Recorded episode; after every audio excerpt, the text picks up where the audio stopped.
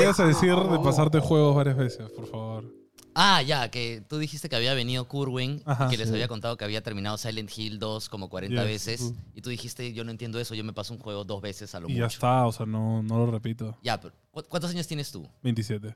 Ya, yo tengo 37, Ok. entonces hemos tenido un par de consolas antes. Sí. Venimos- O sea, antes era lo único que podía jugar. Exacto. Entonces, Ojo, yo también he vivido esa situación de tener un juego y ya está, ¿no? Pero, Claro. Y, por ejemplo, tenías un... Te compraban un juego de Super Nintendo o de Nintendo 64 una vez cada dos años. Claro, claro.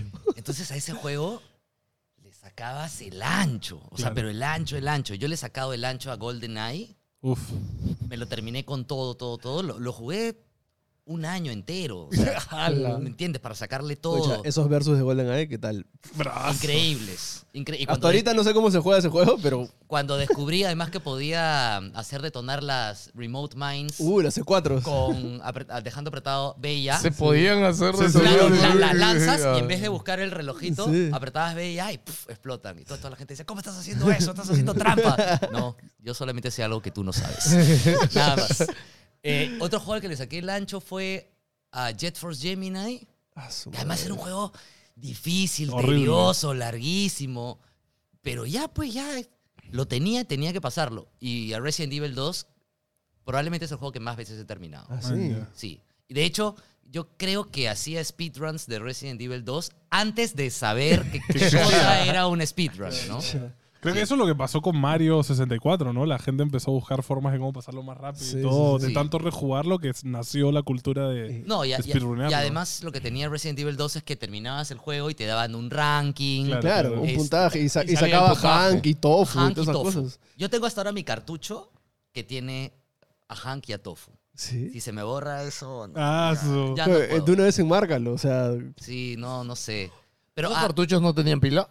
Tienen. Tiene una Claro. pila de... Ale, pero si se la cambias muere. No, hay un truco para hacerlo y que no pierdas la data. No Ah, me acuerdo el chucha. truco, pero había uno. Bueno, te estoy hablando, ese cartucho yo lo debo tener en mi poder ma- más de 20 años. Sí, Y claro. no he tenido que cambiarle la pila. No, y nada. Y tengo juegos de Nintendo que también están perfectos con la pila. ¿Pero los intacta. revisitas? O sea, ¿los has vuelto a jugar así en Sí, consola? sí, sí. De hecho, hace poquito, este. Terminé. Bueno, siempre re- hay juegos que visito, como ¿Cómo? Castlevania, ¿Cuál? Ninja. Gaiden, el 1. Ok. Eh, Ninja Gaiden 1 me encanta.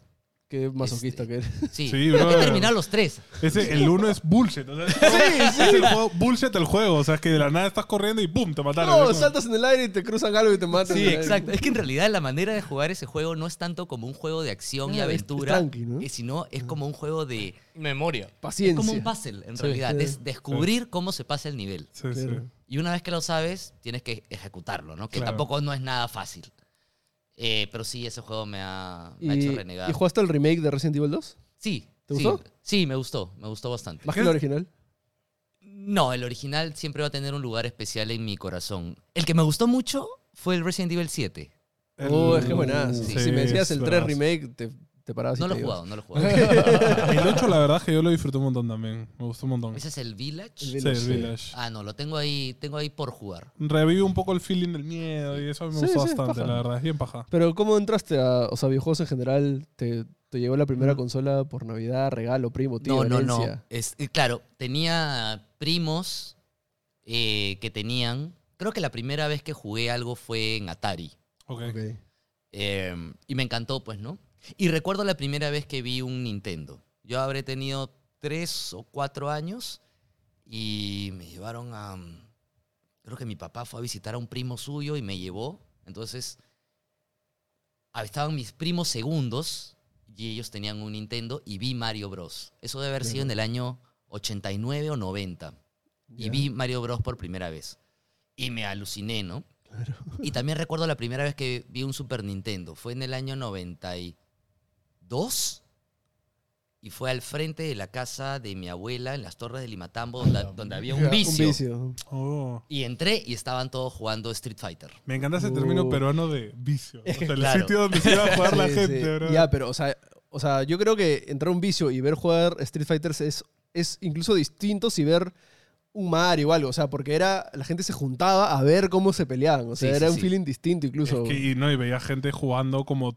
Cla- Es que eso lo tienen los juegos de pelea, ¿no? Tú juegas en casa y dices, soy bravazo, ¿no? Claro. Y luego vas a jugar con alguien que sabe y te quedas como. No, espera, de ahí vas a jugar y ves que alguien dispara una bola de las manos y espérate. Es que eso. Espérate, ¿qué? Es que o sea, ¿te Street das cuenta Fighter- que hay poderes en el Street juego? Fighter era bravazo por eso, porque tenía cosas que tenías que descubrir. O sea, y no el- eran de conocimiento común. O sea, en el manual te lo decía, pero normalmente acá se compraban abiertos Ah. Claro. o, o en el vicio no veías el manual. O ibas Entonces, y, y había el causita que te decía, no, mano, es que no sabes qué escucha, hacer yo- esto". yo- o sea, yo tengo amigos que hasta ahorita no tienen idea cómo se hace un shoryuken y es como que cuando, es más, hace... Antes de pandemia me junté con ellos y como que, oye, yo sé hacer el shoryuken. Decía, es como que, todos saben hacer el shoryuken. En verdad, nadie en la casa, solo uno sabía hacer el shoryuken. Nomás era como que... Lo, lo único recuerdo que yo tengo así es con Sonic, este, porque toda mi vida he viajado Nintendo, Super Nintendo, y al, Ah, al ese vicio la de mi Dreamcast. barrio llegó una... No, el de Drinkas no, te ¿El estoy Genesis? hablando de Saturno. A las. Ah, Claro, y la primera vez que llegó una Sega y, y llegó con Sonic, y yo recuerdo haber entrado como todos los días, y yo, ¿qué?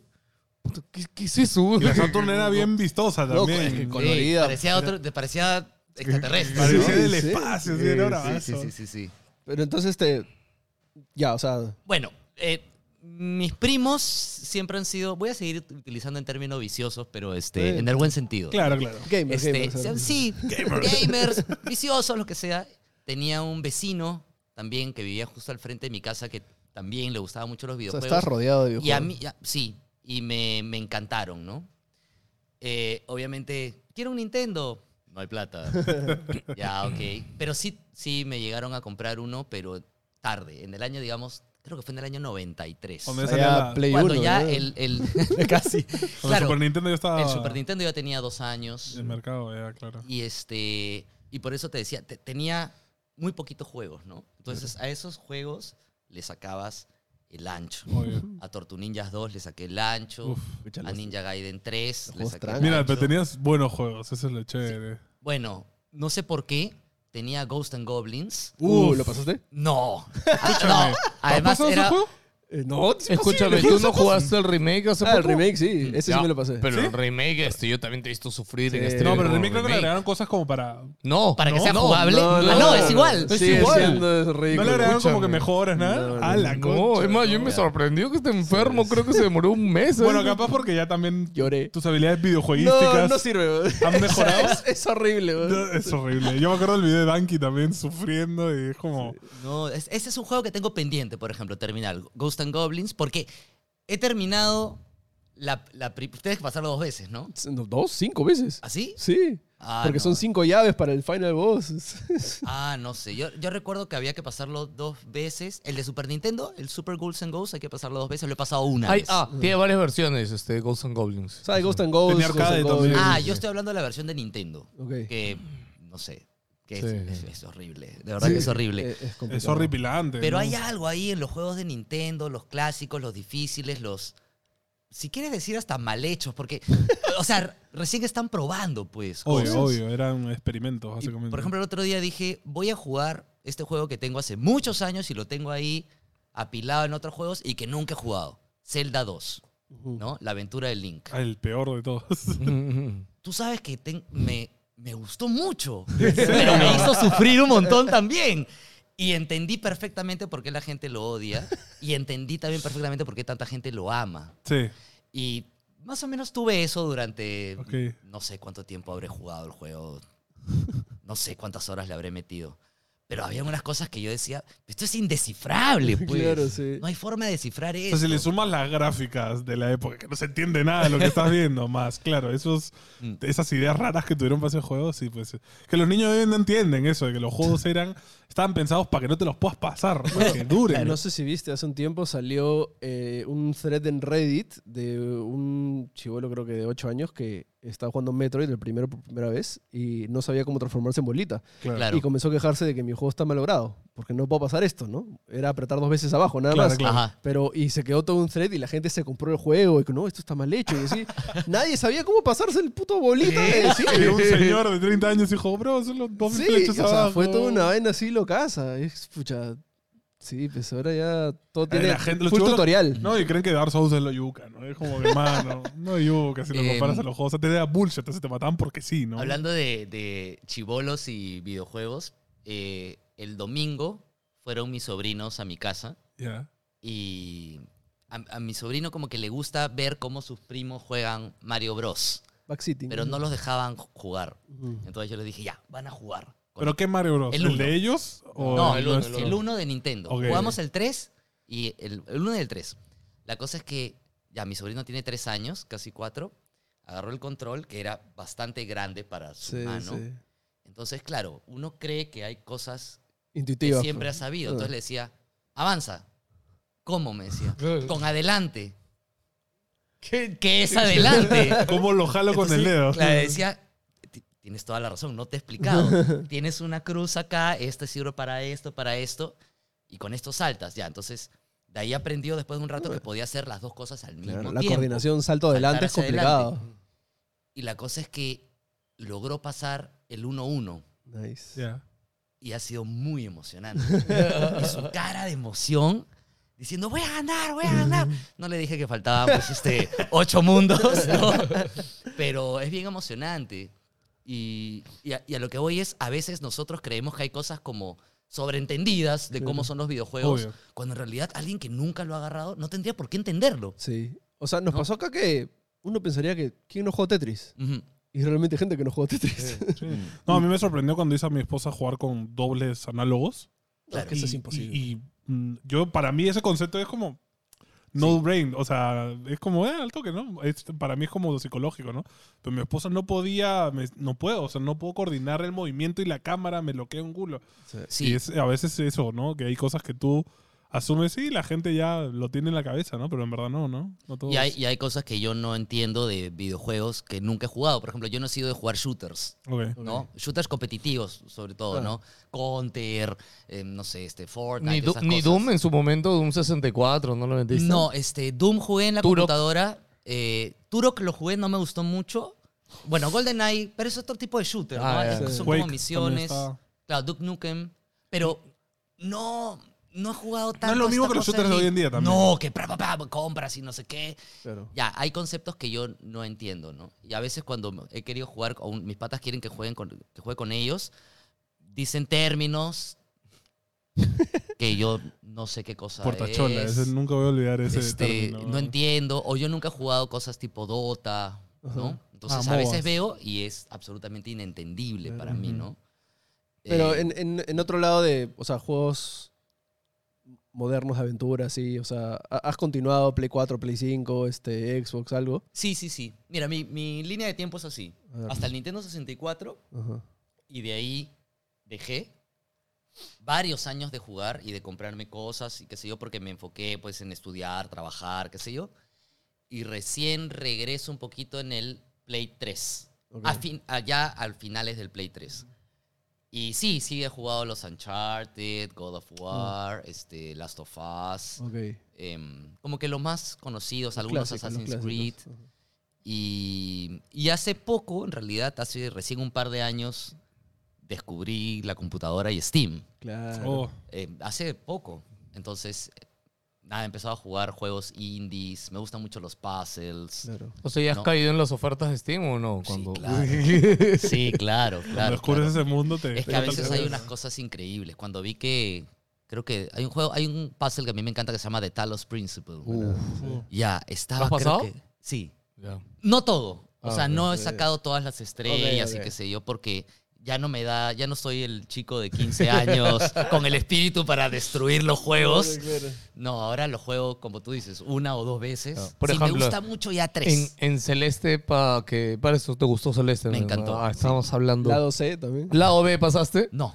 ah, pasado. ni uno No, pasaste. no he pasado el lado B. Hay lado C. Celeste es muy bonito. Ya. Y luego de la nada es como, ¿qué es esto? Hace un Sí. salto No, de... pero el juego normal es normal. No, No, es ok.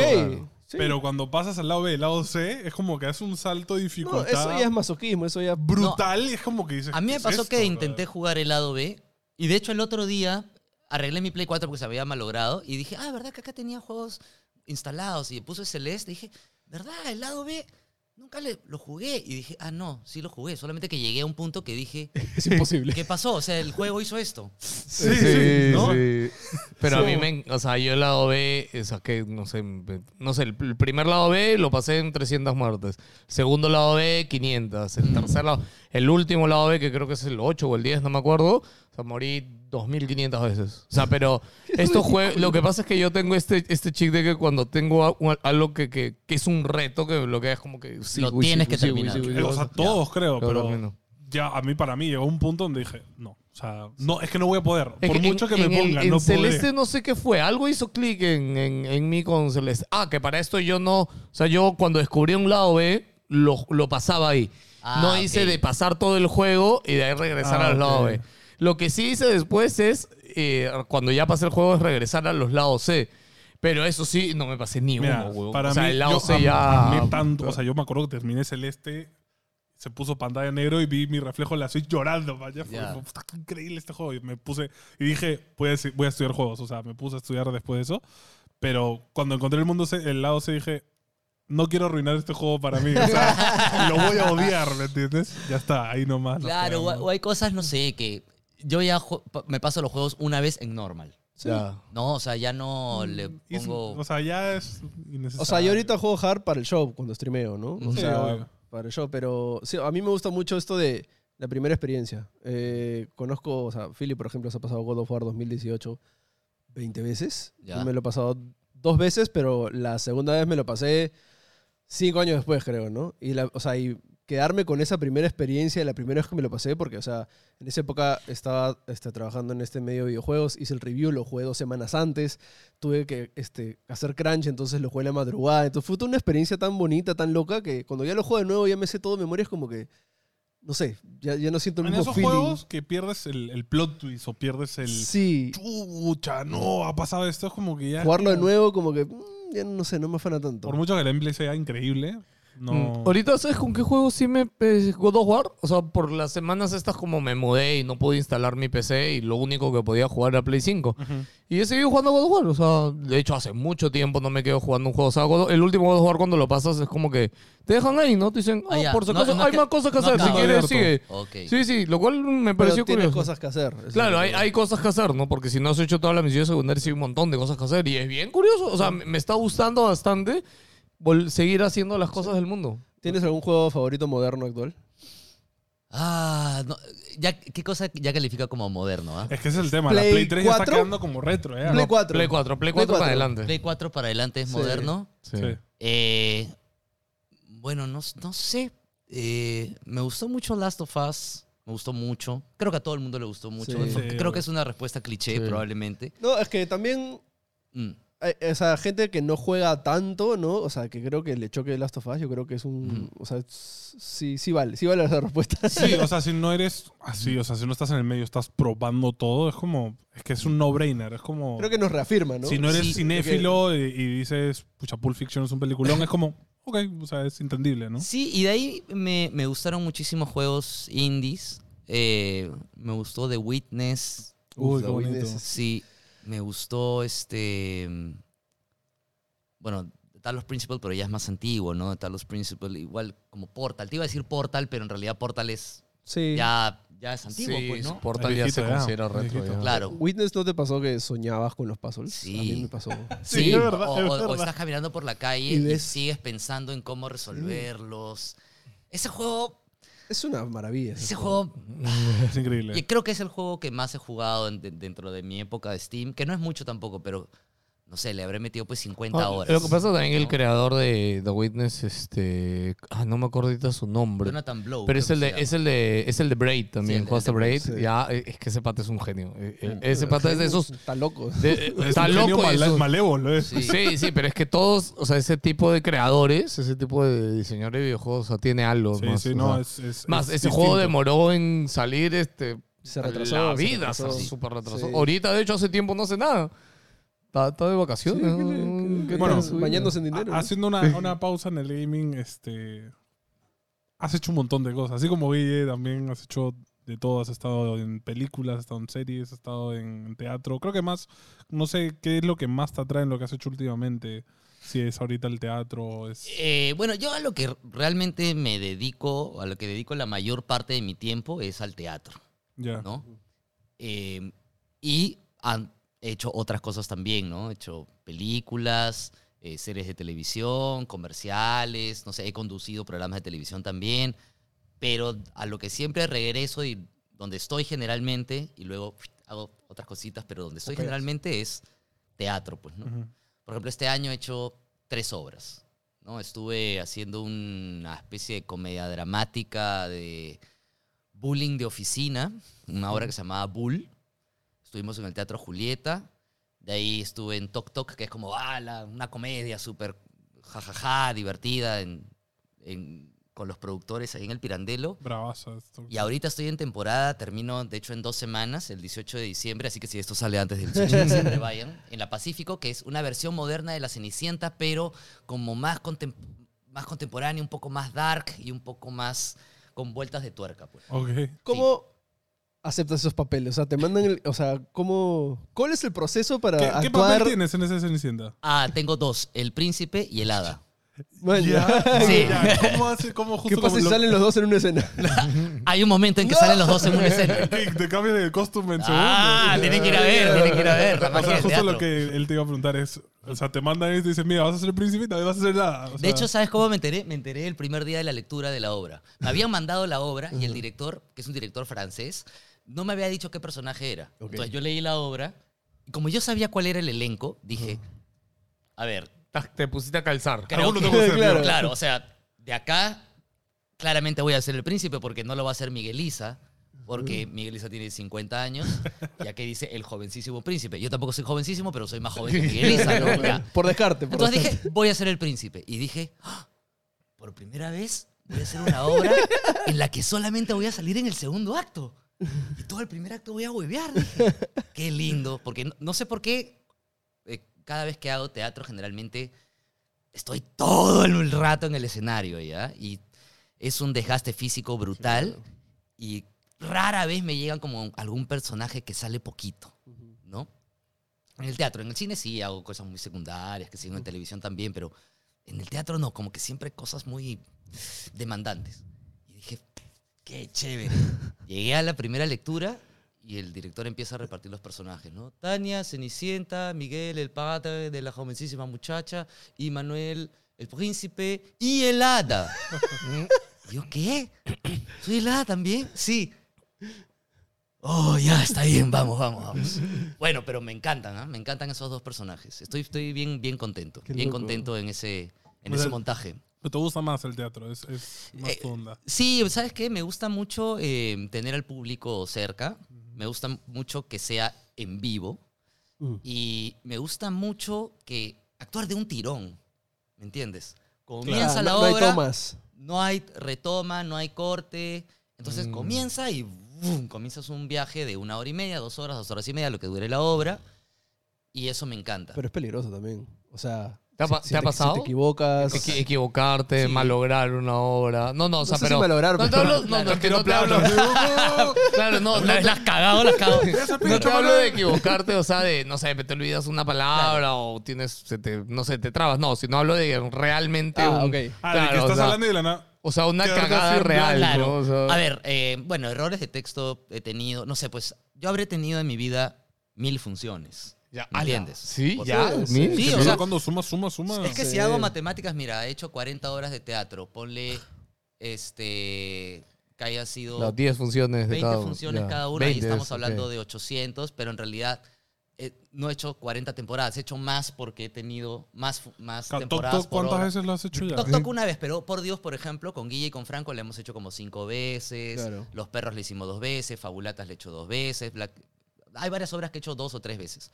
Entonces, sí, tranquilamente mil funciones. Ala. En mil funciones, claramente, me ha pasado muchas cosas.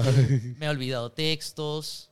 Muy, a mí me pasa muy poco. Felizmente tengo una muy, muy buena memoria y mi cerebro, no sé, va muy Sí, rápido. cuando justo bien nos decía de que cuando grababan Cinéfilos, tú eras el que lo hacía la primera y como que el que Sí, se- sí, sí, sí. Felizmente tengo como esa facilidad, pero sí me ha pasado este, trabarme.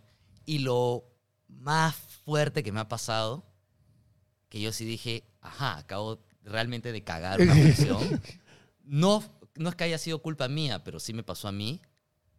Vomité en el escenario. Wait, what? Sí. sí. Ah, mierda. Pero, ¿qué, qué- o sea, estabas mal de, de la Estaba- panza. es- me sentía muy mal. No estaba mal del estómago, creo que estaba... ¿Nervioso? Es- es- estás decaído, seguramente, Sí, sí, sí. claro. Y creo que como- estaba eh, trabajando mucho, eh, durmiendo Acumulación poco. de estrés y cosas. Estaba haciendo un personaje en el Teatro Pirandello en una obra llamada Un hombre con dos jefes, que era una comedia de enredos, esas típicas comedias que sale una puerta, entra alguien, no sé qué cosa. no sé qué. Y yo era el protagonista, era el hombre que tenía dos jefes. Entonces, literalmente corría de un lado a otro toda la O obra. fue, fue un- desgaste y físico. tenía un huevo de texto, en- tenía una escena en la que me peleaba conmigo mismo, tenía una escena de pelea. Qué baja. Y encima estaba en esa época grabando Polizontes y, y creo que estaba grabando una serie de televisión o ensayando otra obra. No me acuerdo. La cosa es que ya no daba más. ¿Ya? Y estaba en plena función. Empiezo a sentir mal, y empiezo a sentir náuseas. Eh, eh, ¿Pero estabas dando líneas? Sí, Ok. estaba en una escena en el Teatro Pirandello ante 600 personas más o menos, porque ese teatro entra un huevo de gente, y estaba con César Ritter en el escenario. Ya. Y en, en esa escena el personaje de Ritter se quitaba el polo y tenía como todo, todo su cuerpo era peludo, ¿ya? Y Ya. tenía como pelos pegados en la espalda. justo ahí. Y, y a mi personaje veía eso y le daba como una arcada. No como te que creo. ¡ah! le daba asco. Entonces ese era el chiste, ¿no? Como que tenía pelos pegados por todos lados y ¡ugh! yo hacía así y la gente ja, ja, ja, ja. Entonces yo ya sintiéndome mal dije, lo hago, hago la arcada y lo que entendió, y lo que entendió mi cuerpo fue, ah, ya es el momento, muchachos. Ya es el momento. Entonces, Escucha, o sea- pero complementó muy bien. No, escúchame. de Yo pronto- imagino un crítico parándose sí. diciendo. Sí, y de pronto se viene, me pongo la mano así, sale una cosa así, como una explosión. Fue de exorcista, Paco. Duró un segundo. Me quedé así, como que tratando de entender qué había pasado. Volteo y justo en una de las patas, o sea, al costado del escenario, tenía un asistente de, Sí. de- un tramoyista, que son los que mueven cosas así. Automáticamente yo ya lo veía con una toalla y, una, y un trapo. No "Oye, sé, te no sé cómo. viendo pálido, seguro. Sí, sí, y ya estaba ahí. Entonces, salgo inmediatamente, simplemente agarro la toalla, hago esto, regreso y automáticamente me estaba sintiendo mucho mejor. Claro. Y seguí Continuó el show. como si nada hubiese pasado. Ya, pero ¿y el público cómo reaccionó, final weón? que se pararon y dijeron, Manuel Sí, Gómez. no, y ¡Hala, este, qué monstruo! la gente pensó que era, Era parte que del- era parte de la obra. De repente un chiste un poquito subido de tono y, y ¿sabes qué? Un poquito asqueroso. Claro, fuerte. Innecesario. Crítica, innecesario. crítica. fuerte. Porque recuerdo que ese día fue este Lucho Cáceres. No. Uy. Este, y me dicho, oye, esa parte. Mano, ¿cómo hiciste? No, y le dije, no, Lucho, ha sido de verdad. no, ¿de verdad ha sido? ¿Pero cómo estás? Bien, ya estoy bien, pero. No, parece que me había además deshidratado. Ah, terminé en la sí. clínica, me pusieron suero. Y de ahí dije. Esa, ese día dije, tengo que parar un poquito la mano Fue con, una la llamada canti- con la cantidad de trabajo que, Claro. que estaba teniendo. sí. Importante. Entonces, creo que eso es lo más grave que me ha pasado en un, en un escenario. Oye, pero igual como que la manejaste como un profesional, eso es lo chévere. ¿no? Pucha, y gracias a los dioses del teatro, no sé. Justo el, después de esa escena, el telón bajaba Ay, quedó y, yo, dentro. y Todo yo- el tiempo- y yo tenía una escena delante del telón. Entonces, bajaba, me puse delante del telón y justo Tapaba. el vómito se quedó detrás. Entonces lo pudieron limpiar. Yo justo te iba a decir, no, no vomitaste encima de nadie. o No, sea, no, no, felizmente no, ok. felizmente no. Espérate, imagínate. ¿y, y, y César Ritter qué hizo? ¿Se quedó en, en papel? Se quedó con la cara de Rita, fue espectacular. Porque Además- esa es la otra, que es como parar, romper papel y o está Sí. bien o seguir Sí. con el... Yo sigo, ¿no? mano, yo sigo, lo doy Claro, todo. además, güey. nosotros tenemos como el chip de no se para por nada. El show must go on. Sí, claro, no claro. se para por nada a menos que sea algo realmente grave. Alguien se desmaya. ¿no? Claro, Sí. claro. O alguien realmente está muy, muy, muy mal, pero no se para por nada. Si alguien se equivoca, seguimos. Seguimos, seguimos. Somos, somos así, ¿no? Y yo decía, no me puedo ir del escenario, no me puedo ir del escenario porque solamente somos César y yo haciendo una escena. Yo no me puedo ir porque Claro, César se va a quedar solo. Claro. Pero ya, pues pasó esto, salí un segundo, limpiar y... Pausa dramática. Claro, y cuando regresé creo que César estaba como viendo con cara de asco, una cosa así, no me acuerdo. Pero Claro, se quedó en el papel, ¿no? Maña, se maña. quedó en el, el papel, en la situación y César es un sea, crack. imagínate pues, ¿no? la, la, la, la tensión del público, ¿no? Vomita, te quedas como. No, ¿y qué pasa si- y se si- va, y es como que. Si ¿qué está César era, pasando? eras quiento también y Imagínate. reaccionaba. Y todo el público. ¡ah!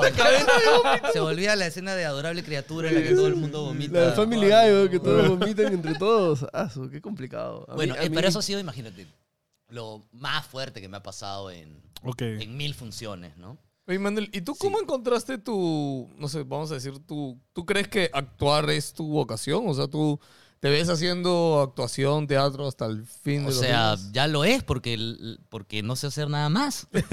Entonces. Ah, pero por este, eso digo, o sea, lo que quería preguntarte a dónde va es, o sea, ¿cómo descubriste que eso era... Ok, ¿Cómo empezaste a actuar? Eh, como un hobby, como un hobby en el colegio. Eh, había que elegir eh, el curso de taller, ¿no? Y había que elegir o danzas folclóricas, o música, o Actuación. este, actuación, teatro, biohuerto, qué sé yo. Fuiste el árbol. Y, Claro.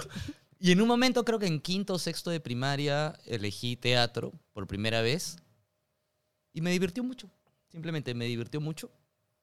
Y seguí como actuando en el colegio. Todos los años me metía al taller de teatro y hacíamos como una pequeña muestra final y qué sé yo.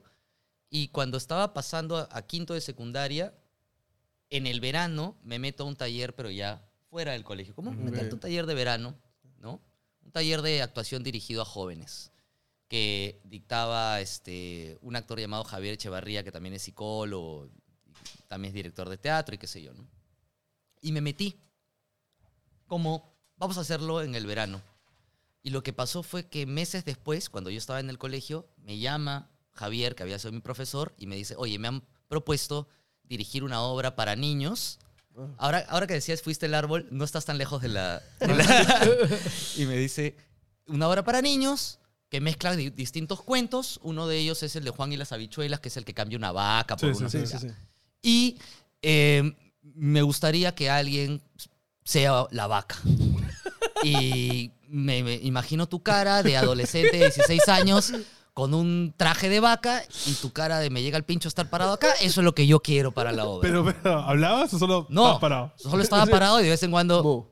Y así, nada más. Y caminaba para un lado y qué sé yo.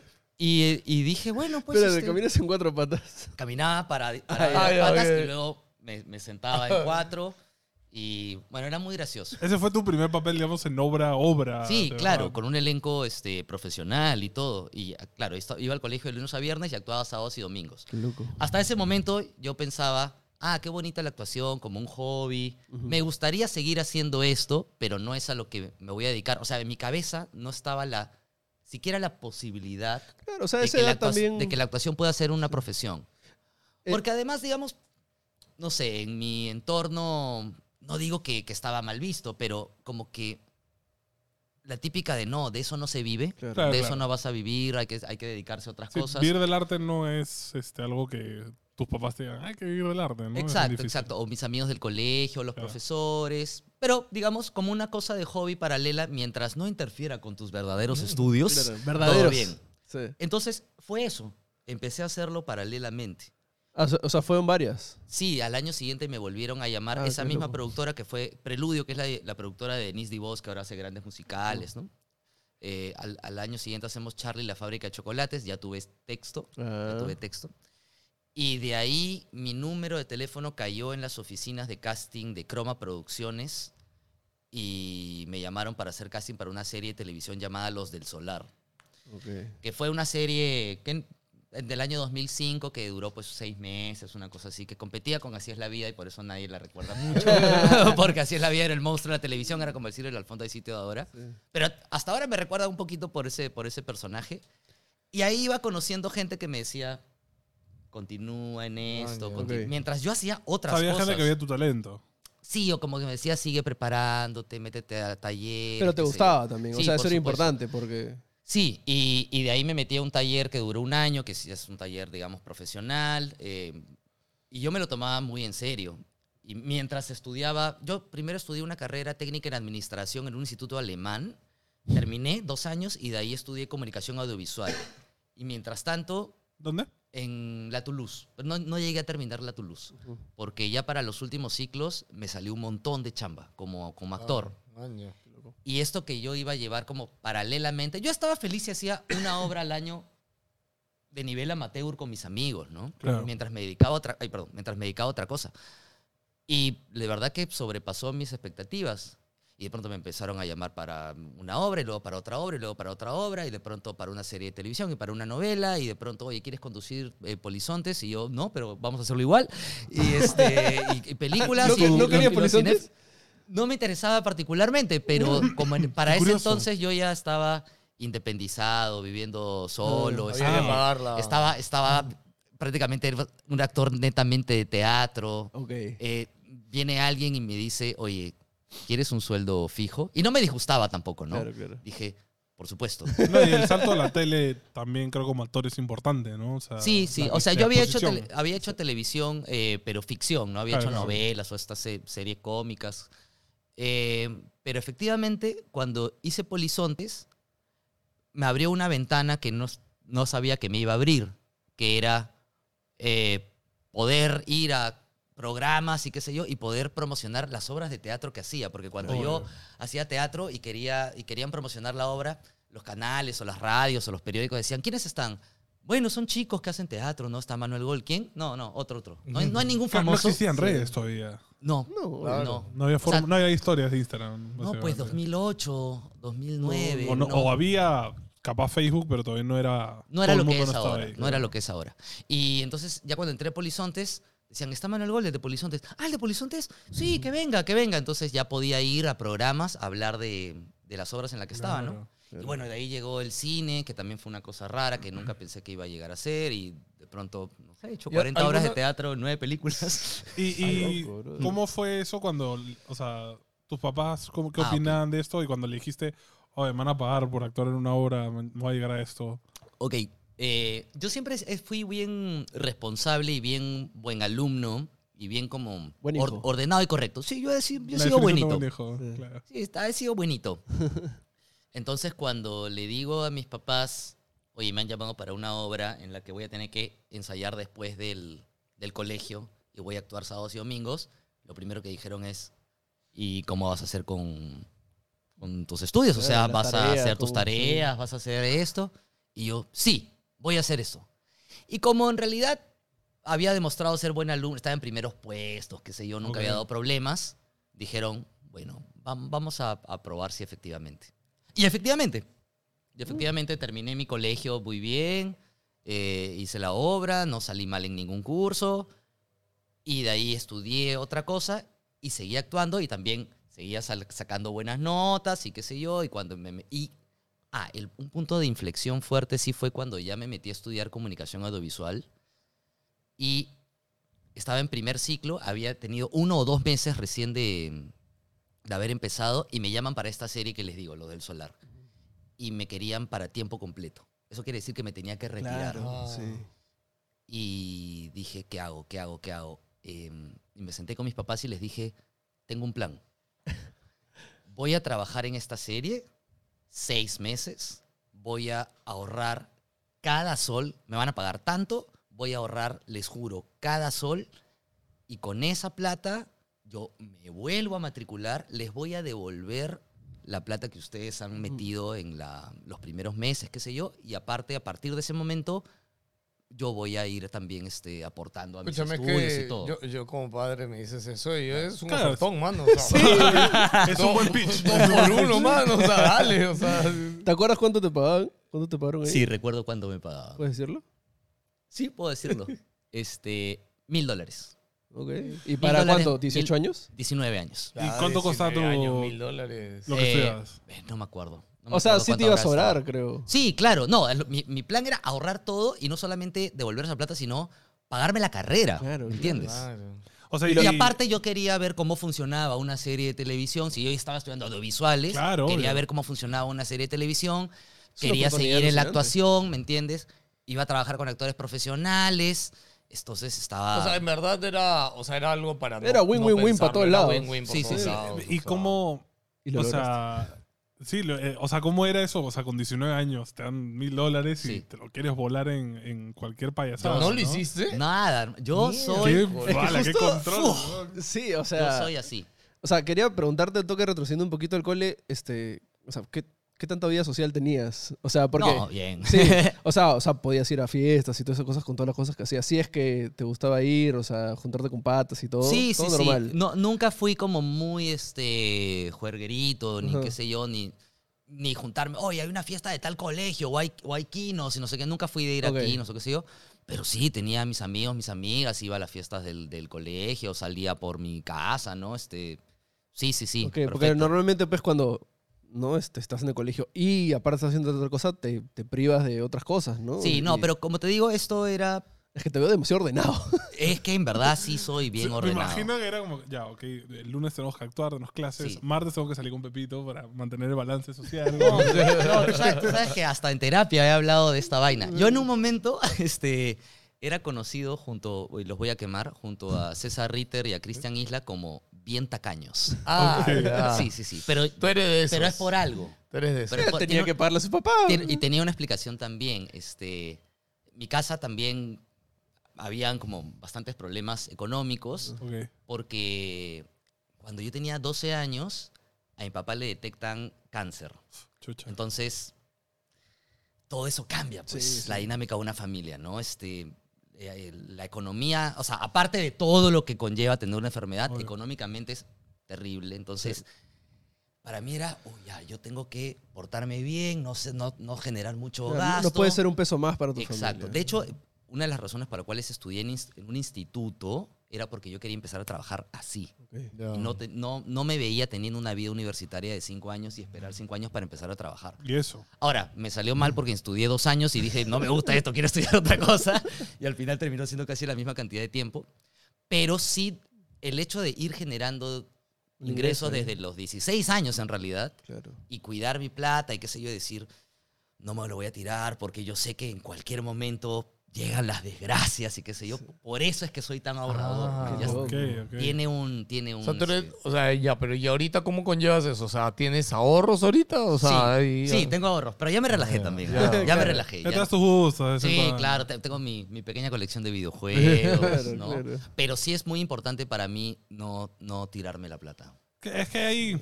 Porque además hay épocas bien jodidas. Sí. cuando- eso te iba a decir. Yo, yo Sí. tengo amigos actores este, y sé que hay veces que estás como pum, pum, pum, te cae plata por todas partes y de la nada es como. No chamba. Claro. En especial ahorita con pandemia, ¿no? En pandemia todos se quedaron sin trabajo. Pues, Claro. Fue bien fuerte también. Y ahí yo dije, ya ven, amigos. Porque siempre me decían, oye, pero tú, este, tú has ganado tanto porque acabas de hacer tal película. Para empezar, no tienes ni. Esa cifra que has dicho no ha sido. He ganado mucho menos. Y en, en segundo lugar, nunca sabes qué va a pasar. Pero me decían, Manuel, ¿qué va a pasar? O sea, se va a acabar el mundo. Ni que vaya a haber una pandemia. Y prácticamente, weón, fue pues. como el fin del. Muchos. O sea, todos estaban sufriendo y tú estabas de chill. Tú estabas como. No estaba de chill, pero estaba con mi colchoncito, ¿no? Estoy tranquilo. Estaba con mi colchoncito, sí. Bacán. No, sí, Yo siempre me he lo imagino ahí jugando todo el día, pidiendo delivery, comiendo snacks, y happy de la vida. y toda Yo creo la que esa época pandemia. empezaste a streamear, de hecho. Ah, claro, Sí. este, con unos amigos tengo algo llamado El Vicio, Sí, justamente. Eh, y de hecho, claro, cambió nuestros planes porque nosotros queríamos hacer otra cosa, como una especie de late show con videojuegos y de pronto, no, todos a sus casas. Entonces cada uno empezó a streamear de su casa y recién ahora como que estamos volviendo a lo que queríamos hacer, ¿no? Este, igual eh, yo he estado un poquito en la periferia estos últimos meses porque hago un montón de cosas, Ujú. pero ahora ya estoy volviendo a, al, al vicio. Y sí, empecé a streamear sobre todo los videojuegos antiguos que me gustan, ¿no? ¿Qué, qué, qué tal eso de, o sea, tú que ya has estado en público, ¿no? O sea, que Mm. ya... Para esto, ¿te siguen dando nervios este, salir en teatro? Eh, casi nada. El, día del estreno, sí. Ahora, el otro día Miguel La hizo... gestión tiene que quedar en teoría perfecto, pues, ¿no? Pucha. Esa es la primera impresión. Es, la- es como la primera vez que lo vas a presentar, Claro. ¿no? Y el otro día Miguelisa me dijo algo que me puso nervioso por primera vez, que me dijo, ay, si, si uno no está nervioso, ahí es cuando tiene que ponerse nervioso, porque significa, significa que ya está cómodo y no está probando cosas nuevas. Y yo dije, Miguel, hace años que no me pongo nervioso, que me siento muy cómodo. Ah, entonces deberías ponerte nervioso, me dice. Ah, ya. Gracias por esto, señor Isa. Gracias por esto. Qué buena. Ahí es cuando pasan las, las catástrofes, Sí. pues, ¿no? Cuando uno se descuida. Pero ahí empezaste a streamear y, o sea, es distinto cuando ya hay un público digital, ¿no? Como que interactuar Es, con ellos. es así. raro, ¿no? O sea, sí, tener el chat ahí y te hablan. Ahora, la gente que me ve, que tampoco ha sido, o que me ha visto, tampoco es mucha, ¿no? Y eran bien amables todos. En realidad era una comunidad bastante, bastante paja. No he tenido trolls, no sé, ¿no? No, no, no sabría cómo manejar eso. Aunque también ya creo que a la edad que tengo ya... Me da un poco igual. sí, ah, no. Y entre- nadie te pedía que grites este, lo- este, pidiendo mayonesa o algo así. este. Todo el tiempo. Mira, eso justo quería preguntarte, o sea, de, de todas las cosas que te has memitificado, este, ¿cuál ya te llega al pincho que te digan? Es como que ya, Ah, como que... ya estás harto. Claro, es que tú has hecho, tú eres protagonista de De varios mucho memes populares, o sea, del mundo actual. Sí, es una locura y fue absolutamente de la nada porque no sé por qué de pronto se popularizó ese video que había sido popular en su momento en el 2013. Porque lo revisitaron streamers de España. Eh, sí, y este y también lo descubrieron creo los mexicanos Sí. Y, y los chilenos y no sé qué y ¡pro! explotó y explotó ya sin ningún contexto. Sí, Claro. claro. Nadie sabía que era un personaje de los cinéfilos, Ni nadie que el loco de la mayonesa. nada, nada, nada. Era, un brother que estaba obsesionado Sí, con la mayonesa. y mucha gente cree que es de verdad. Y el, el otro día me mandaron un mensaje que decía que yo era un estafador porque había descubierto que ese video no era real. Ah, Wow. Y yo era un estafador. Ah, wow. Sí. Argentina internet es lo máximo. Sí. Wow. Qué Entonces, no sé, no sé qué cosa me. No es que nada me. Que, que algo me llegue al pincho, pero sí a veces cuando posteo algo como, oye, estoy en, en la- en obra ¿no? La Cenicienta, que es una obra dirigida por tal director, me ha costado tanto trabajo, hemos ensayado tantos meses, estamos de. mm, Claro, te de pone jue- feeling, Sí, de jueves a domingo, por favor, vayan, entradas acá. Y siempre alguien me responde, este, en el español de España me pone abajo, ¿no? O tuve fe, tuve fe, un, culo de tuve fe, o qué, qué, él es el qué, qué. Entonces, ya, ya, ya, ok, ya, ya, sí. Pero no, no es que me moleste, Claro, claro. solo que digo, me pasa todo el tiempo, ¿no? Ya no es novedad para mí. O- te ha pasado que te cruzas ahí en la calle y te dice, dime el qué, pues. Sí, me han pedido que mande saludos así, me han gritado eso a mí, este, y lo que más me preocupa, eso es normal, donde sí a veces me preocupo es cuando hay gente que se me acerca y me dice, oye, ese video es real, ¿no? Una vez yo estaba trabajando... palteados, ¿no? O sea, Sí, porque. Y, y yo nunca le he dado mucha importancia a eso, porque yo sé que es actuado, ¿no? No estoy maltratando a nadie, es un personaje, ¿me entiendes? Me parece que es bastante claro, pero ya está tan sacado de contexto que mucha gente cree que es de verdad. Y una vez me lo preguntó alguien que trabajaba en TV Perú cuando yo estaba haciendo un programa para TV Perú. ya. Entonces yo dije, pucha, si alguien que se dedica a la, comunica- a la comunicación audiovisual Me pregunto. este, realmente no sabe que es falso. O sea, ¿Cuánta gente realmente en el Perú pensará Puedes haber perdido papeles por ese que, video. que yo he sido uno de estos personajes Claro. captados en video que Sí. pierden los papeles? pero tú ves al, al man de los videos que está que se caga de risa, Claro, pa- o sea, para mí es obvio, pero para mucha Sí, gente no. Hay gente que pensará, oye, ¿cómo Manuel Gol le gritó a este pata? claro, o sea, pobrecito ese sí. O de repente mucha gente que ni siquiera sabe que yo soy actor ni nada. Claro, Simplemente ah, es también. un pata O- que le o ha Que gritado. con Claro. su Manuel Gol compra pirata y para cómo se queja, ¿no? O sea, ¿Y Claro. cómo, cómo coordinaron esa escena con el brother de...? Ahí Es en mismo, Polvos Azules, creo. ¿no? Sí, sí, fue en Polos ah, Azules. tú le dijiste, o te va a gritar todo bien. Sí, vamos a hacer esto, estamos haciendo una serie web. Fue Gonzalo Ladines, fue a dirigir esa, esa escena. Eh, él explicó todo perfecto. Yo había venido como repasando las cosas así porque dije, no vamos a ser tomados. Yo no quiero ser tomado. Claro, qué vergüenza. ¿no? para, para empezar, yo ni siquiera estaba muy convencido de, de- de hacer Guille nos eso. dijo que originalmente iba a ser él el ¿Sí? que iba a hacer eso. Y que, y que al final creo que no pudo y lo hiciste tú. Se enfermó, no sé qué nos dijo. De hecho, que originalmente iba a ser él y al final lo Es hiciste tú. posible, porque esa idea salió este, tomando en, la, en, en- en una reunión. Había salido ya los cinéfilos y había salido este video y dijimos, oye, ¿te imaginas a uno de los personajes quejándose como el pata, no sé qué? Y los directores dijeron, sí.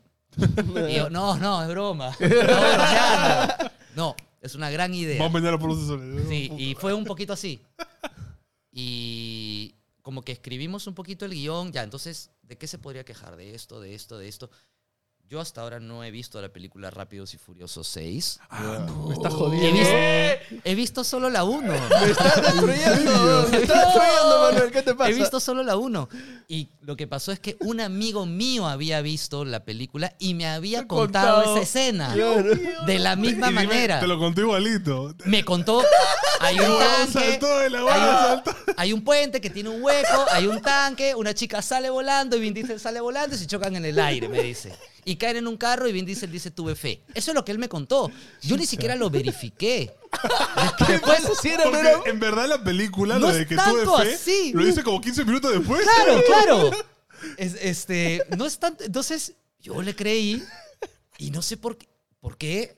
Le conté a Gonzalo esto y me dijo, ay, qué buena, hay que meterlo de alguna manera. Entonces, lo estructuramos todo. Ya primero hablo de esto, luego hablo de los subtítulos, luego no sé qué cosa y luego cerrado. Ya, ok. Yo venía repasando, repasando, repasando.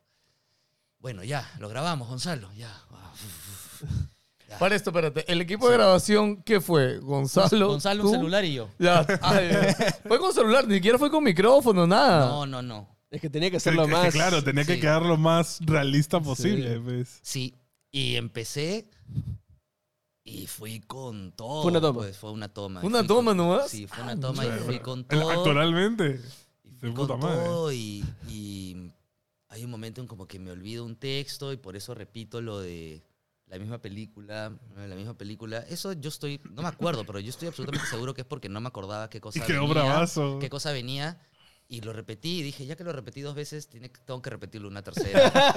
este, por efecto cómico, no sé, ¿no? Ah. Y, y ya. Y me fui a mi casa y luego me arruinó la vida. No, no O sea, mentira. ¿Cuánto tiempo después se hizo viral eso? Como yo calculo unos siete años después. Claro. O sea, en el momento que salió, Pegó. igual. pegó, le fue Sí, bien, sí. sirvió para... Salió en noticias, salió O sea, en todos, o sea, todos sí, lados. todo peruano conocía el contexto y se mataba de risa, ¿no? Y eso hizo además que la serie, que los cinéfilos de pronto, Reviva. o sea, No, em- empieza a vivir, porque había salido... comienzo, ¿no? Sí, habíamos sacado dos capítulos, me parece. Ah, ok. Y empieza a vivir y Ah, los temprano. cinéfilos se convirtió en pro- algo, era como promo de la serie, ¿no? algo así. Lo que Y- pasa es que yo, vi, cine- yo he visto cinéfilos hace dos años recién. Ah, claro. Sí, También pasa eso. Edito, edito, sí, sí. sí, sí. Que hay gente que como que recién lo descubre. Eh, y funcionó bastante bien la serie, ¿no? Ahora, lo que yo no sabía es que eso iba a explotar de esa manera. Nunca o sea, sabe. para bien o para mal, es lo más conocido que he hecho en mi vida. es, es lo más visto que he hecho en mi vida. Mira, No, eh, pero espérate. ¿Eso lo dices por el segundo boost que ha tenido ahora o ya Claro. con el primero? no, ya creo, creo que con el segundo. Con el segundo, ¿no? Sí. Porque creo que el- el- lo primero, la primera época creo que tuvo 200.000, 300.000 vistas, que para YouTube de esa época Era era, un montón. bastante. Sí. Pero digamos, una serie de televisión Claro, en esa con época. 10 claro, puntos de rating, que no es tanto tampoco, estamos hablando de Millones. también un millón de personas, Sí, ponte, sí. ¿no? Entonces digo, ok, si junto las 40 obras de teatro que he hecho, las, no sé cuántas, creo que nueve películas, no sé, comerciales, series de televisión, qué sé yo, no llega la cantidad de gente que ha visto ese video. Y en un momento dije, ah, y después he hecho las paces con eso. Y digo, ya, Ah, al principio sí que- sí te molestaba. no que me molestaba, pero había algo como que yo he hecho más cosas. Claro, es que decía, como ¿no? actor como que Sí. te lastima un poco el orgullo, ¿no? Porque en verdad no es como tu mejor actuación, ¿me entiendes? Me tomó 15 minutos de, de, De preparación. preparación, Claro. y lo hice en una toma, ¿me entiendes? Claro, Cuando hay obras de teatro en las que estoy metido seis meses, ¿no? Sacándome el ancho. No, me Y- imagino leer un artículo que el nueva hora te va a tomar el gol, el conocido por el esto de polvos azules. Ah, No, eso qué es horrible. eso es horrible. Claro. Pero en verdad ya hice las paces con, Ah, con, embrace con it, eso. ¿no? O sea, es parte de... ¿Y Claro. crees que eso todavía te oportunidades en algo? No, No. siento que no me ha dado... Ah, no, bueno, no sé. Porque realmente yo no sé cómo me percibe la gente, Mm. ¿entiendes? Yo hago todo lo que hago y qué percibirá la gente de mí, pues no, no tengo idea. Claro, O sea, es que es algo sobre lo que no tienes control y normalmente es difícil que llegue ese feedback a ti también. sí, ¿no? o sea, no sé si la gente sabrá que yo me dedico a otras cosas, no sé si la gente sabrá que yo he hecho películas o que yo he hecho teatro. Por- ah, Para mucha gente yo soy el de los comerciales de Entel, Ujú. para otra verdad. gente soy, ah, él fue polizonte. Para otra gente soy, ah, ese chico salió en los del solar, qué pena que nunca más volvió a actuar. y para otra gente soy, Estoy harto de ese huevón que está en todas las películas y en todas las cosas y todo. Entonces, la percepción sobre mí es muy, creo, distinta. Entonces, no sé si me ha ayudado o no. Sí. Pero yo creo que daño no me ha hecho. No. Daño no me ha hecho. No creo, ¿no? O sea, no, no tiene.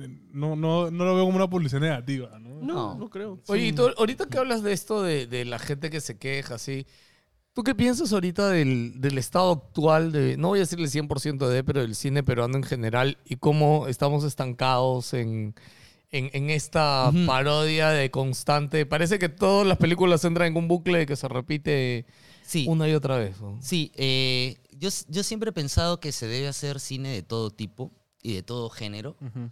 este, y para todo público y crear una especie de diversidad.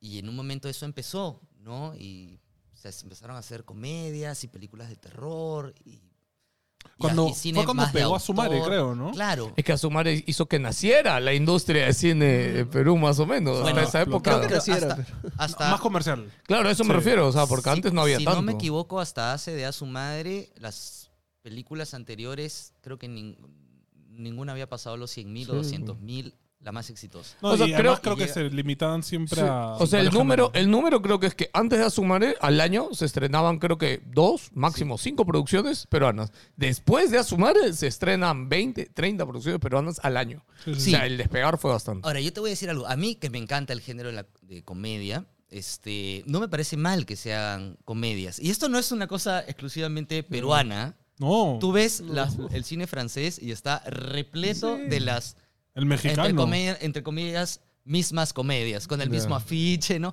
El cine argentino también lo tiene y qué sé yo. Pero allá- hay una que sale. Sí, por supuesto. Ah, pero allá también hay lo otro. Ah. Pero aquí, pero aquí también hay lo otro. ¿Sí? El tema es que Lo- aquí no le dan la cabida. Lo que Sí. pasa es que, claro, uno de los principales problemas del cine peruano no es que no se haga y no se produzca, es que no se ve. Es el marketing. Escúchame, las películas a Mm. las que él se refiere O son sea, peliculones. hay muy buenas películas con otro tipo de propuestas y que no se ven o porque no tienen los medios de distribución eh, o, o qué sé yo. Yo tampoco soy un em, en- entendido y experto en el tema, ¿no? Pero creo que reducir cine peruano a el cine peruano es así es un error. Obvio. O sea, el cine peruano es mucho Claro. y pero no tiene la exposición que debería tener. A mí mismo me ha pasado como actor haber hecho películas. Yo he hecho una película llamada Ceviche de Tiburón, que pretendía ser la comedia familiar y jajaja, no sé cuánto, y creo que llevó como 800 mil personas al cine. Y el mismo año salió una película llamada La Luz en el Cerro, que había filmado en el año 2012, que se estrenó cinco años después porque el director estuvo luchando para poder terminarla, y al cine fueron a verla 4 mil personas. Si tú me preguntas a mí qué película tiene mejor calidad, mi respuesta es bastante clara. Yo creo que La Luz en el Cerro es una mucho mejor película. Y no me parece una película ni complicada, ni, ni pastrula, ni pajera, como para que, que el público La ignore. diga, oye, este pastrulo y su, y su Claro, huevada. claro. No, es una película de género, un thriller medio policial, con temas de mitología andina. Bien paja la película, ¿ya? Suena Yo- yo no suelo hablar muy bien de mi trabajo, ¿ah? pero esa película es bien paja. Y duele, pues, ¿no? Cuando las distribuidoras no, lo ponen, no ponen la película en todos los cines o la ponen en unos horarios básicamente muerta. La película está condenada a morir Sí. antes de que tenga la oportunidad, ¿no? Entonces, yo creo que es un todo, es eh, arriesgarse a hacer cosas nuevas, pero ¿cómo me voy a arriesgar si arriesgar significa arriesgar realmente? O sea, perder mi... Hay gente que hipoteca su casa, que, que pide préstamos. Entonces, ¿cómo me arriesgo? Entonces me voy por, la, por una fórmula, pero esa fórmula ya la gente se cansó de la fórmula. Entonces, ¿qué quiere la gente? No sabemos qué quiere la gente. Es cine de autor, pero nadie va a ver. Entonces, y al Claro. final yo no, no sé cómo, cómo solucionar ese problema, Bueno, honestamente. el, el, el de streaming es como fácil ese, esa cabida, ni siquiera Perú, o sea, el streaming, Sí. poner la película para que la puedan ver toda Latinoamérica, es capaz de darle esa cabida que, o sea, veamos, La Casa de Papel es un gran Sí. ejemplo. En España la gente dijo, "Pff, una porquería esta serie. Antena 3, que es una de las cadenas más grandes de España, dijo, esto es una cochinada, no lo quiero. Y Netflix dijo, bro, yo lo pongo. Y acá reventó y ahora es lo que es, ¿no? Y bueno, también hay que decirlo, o sea, Perú es un país que no tiene una escuela nacional de cine, Claro. no tiene una filmoteca, eh, hay una ley de cine, pero que no se compara en absoluto a A, otras, A lo de que otros la- países. de acá al costado Sí. nomás, o sea, la- Sí, los chilenos, los argentinos, los brasileros, los colombianos. Le iban a cambiar, ¿no? La ley de cine le iban a O ajustar. sea, eso yo hace lo vengo poco, escuchando hace... Sí, Sí. la cosa es que, o sea, está bien, el Estado apoya el cine peruano, pero claro, si lo comparas al nivel de apoyo de México, No lo apoya tanto. es como, estamos muy, muy atrás. Y eso sí es, sí es fundamental, ¿no? Ahora, claro, ¿qué pasa cuando alguien dice, hay que apoyar el cine peruano? También salen y dicen, ¿y por qué vamos a apoyar a esos rojos caviares de mierda? Que hagan sus, sus huevadas con mis impuestos, ¿no? Este, o ¿para qué vamos a apoyar si solamente hacen las mismas tres películas con los mismos actores? Entonces, claro, es difícil explicar por qué los impuestos de uno deberían también ir a la cultura, ¿no? Sí, Y no claro. solo al cine. Pero sino escúchame, es como los Sí. impuestos, mira, a mí cero me gusta el fútbol y mis impuestos también paran en el fútbol. O sea, El- el- se van a apoyar el fútbol. plata, hecho. Exacto, bastante más plata de la que va al cine. Y luego ves a los futbolistas que los agarran de juerga. con- o sea, Exacto, como man, dices, o sea, yo- ¿Cuándo yo has visto a Manuel gol de juerga? Nunca. nunca responsable. es un Shirley No, Arica yo- ahí de. Debo decir que hoy día estoy resaqueado, muchachos. Sí, Bueno, pero no se te nota, Ah, ¿eh? muchas gracias. muchas gracias, muchas gracias. No, pero sí, es, es, creo que es un trabajo por hacer. Sí. Ahora, ¿Quién lo va a hacer? me- co- comparemos esto hace, como estábamos hace 30 años. Ah, sí, obvio. o sea, Se avanzaba algo. mucho. Sí, Ah, ya. mucho, ¿no? Eh, y yo, yo creo que está bien que la gente haga y haga y haga, pero también tiene que hacerse y verse, ¿no? Sí. Porque yo también lo siento como actor, no se me pasa en el teatro que a veces ensayo, como te les digo, dos meses o tres meses y, y puedo salir a escena y de pronto puta, no hay nadie, no vino, hoy día no Eso vino te iba a decir, ¿no? la, la, la sensación, porque tú una obra, cuando hay una obra en temporada, la haces que jueves, viernes, Jueves, viernes, sábado. sábado, domingo generalmente. Ya, Sí. es ahí, claro. Y cada día tú, o sea, imagino que antes haces picking, ¿no? Como cuánta Sí, gente como cuánta gente hay. Ahora que la gente compra por Joinas, yo puedo ver cómo está la sala, como si yo me metiera a comprar a ver cuántos sitios libres hay, ¿no? Y claro, puedes tener éxitos en el teatro y tener sala llena, eh, dependiendo también de la sala que tengas, ¿no? Si, si tienes una sala de 200 personas, pues llenaste 200, genial. Si estás en una sala de 600 y metiste 200, mm, las, pre- Claro. las pretensiones eran otras, ¿no? Sí. Y a veces también pasa que, pucha, vas y hay 30 personas, 40 personas. ¿Y qué pasa? Y O sea, dices, mierda, me he esforzado para tan poco, ¿no?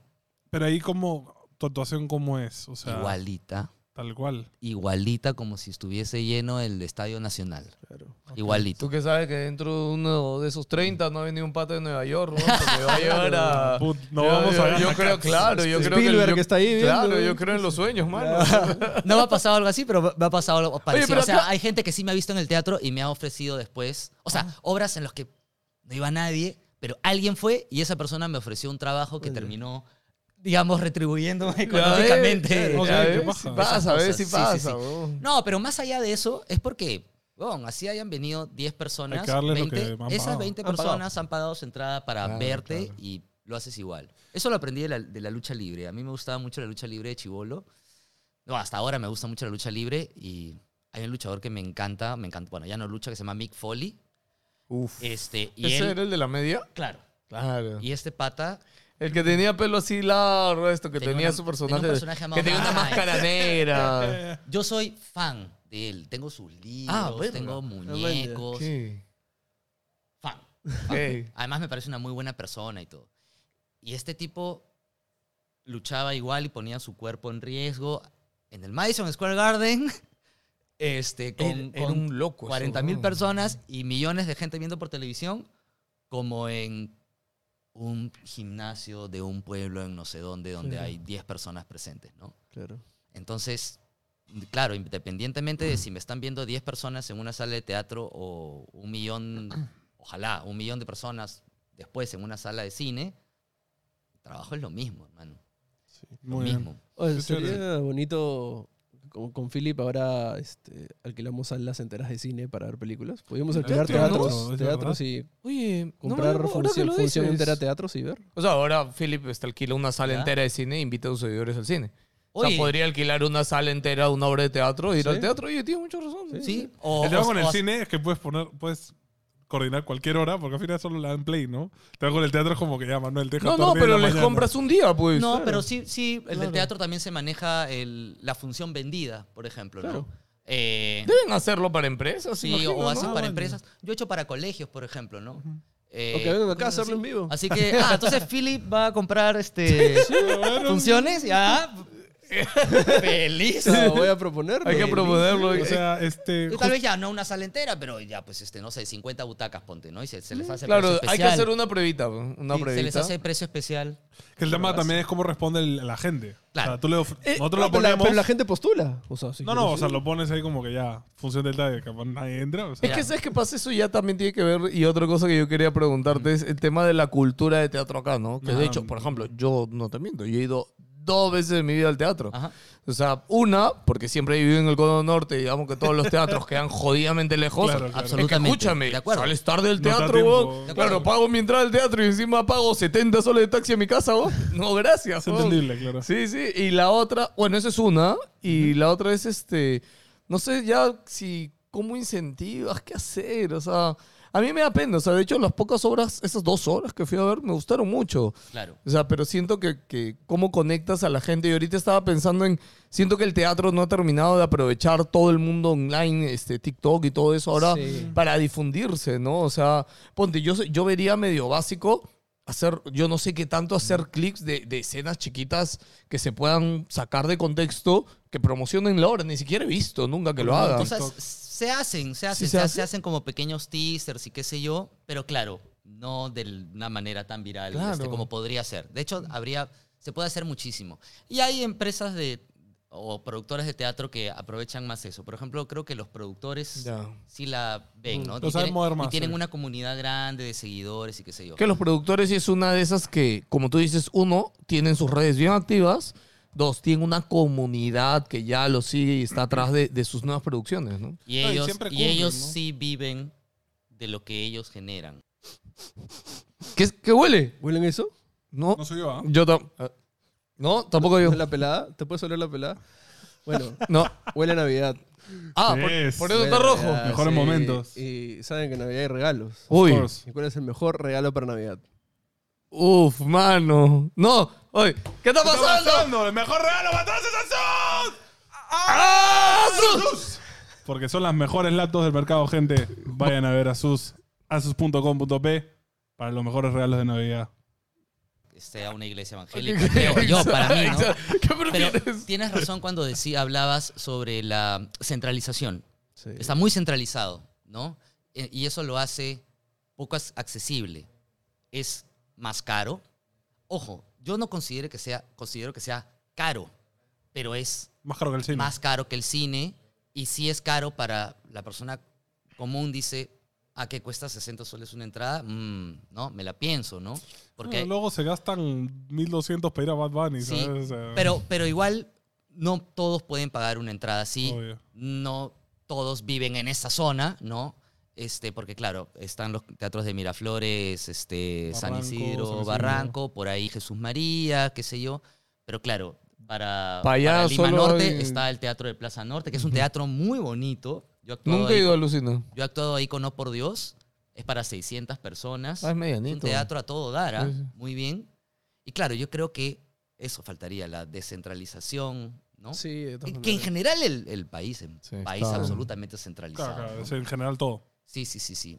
Yo, yo personalmente, yo creo que he ido a tres horas de teatro, pero personalmente a mí me da vergüenza ajena, de hecho.